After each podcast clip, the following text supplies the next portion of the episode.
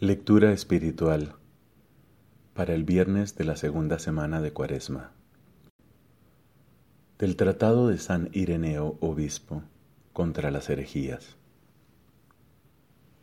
Moisés en el Deuteronomio dice al pueblo, El Señor nuestro Dios hizo alianza con nosotros en el Horeb. No hizo esa alianza con nuestros padres, sino con nosotros ¿Por qué no hizo la alianza con los padres? Porque la ley no fue instituida para los justos. Los padres en efecto eran justos y tenían escrito en su interior el contenido del decálogo, amando a Dios su Creador y absteniéndose de toda injusticia contra el prójimo. Por esto no necesitaron la conminación de una ley escrita, ya que llevaban en su corazón los mandatos de la ley.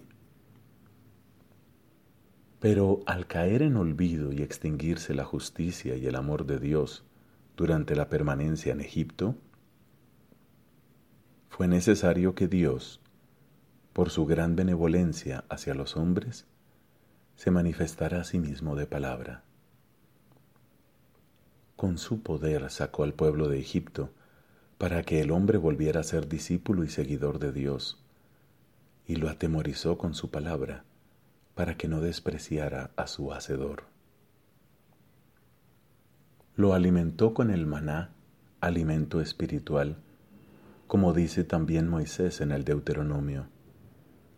Te alimentó con el maná que no conocieron tus padres, para enseñarte que no solo se vive de pan, sino de cuanto sale de la boca de Dios.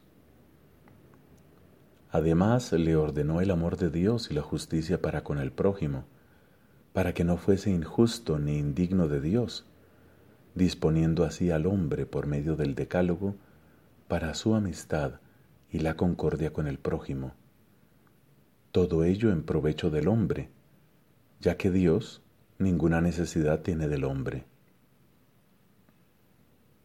Todo esto contribuía a la gloria del hombre, otorgándole la amistad con Dios de la que estaba privado, sin que nada añadiera a Dios, ya que Él no necesita del amor del hombre.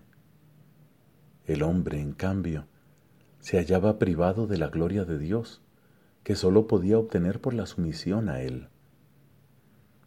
Por esto Moisés decía también al pueblo, Elige la vida y viviréis tú y tu descendencia amando al Señor tu Dios, escuchando su voz, adhiriéndote a Él, pues Él es tu vida y tus muchos años en la tierra.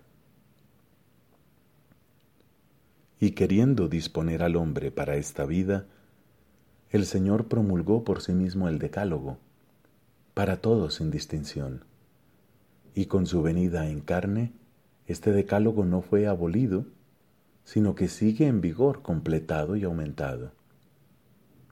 En cambio, no promulgó por sí mismo al pueblo los preceptos que implican servidumbre, sino que los promulgó por boca de Moisés, como afirma el mismo Moisés.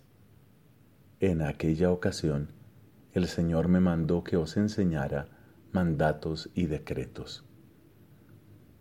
Aquellos preceptos, pues, que implicaban servidumbre y tenían el carácter de signo, fueron eliminados por el Nuevo Testamento de libertad. En cambio, los que eran de ley natural, liberadores y comunes a todo hombre, los completó y perfeccionó dando a los hombres, con suma liberalidad y largueza, el conocimiento de Dios como Padre adoptivo, para que lo amasen de todo corazón y siguieran al que es su palabra sin desviarse.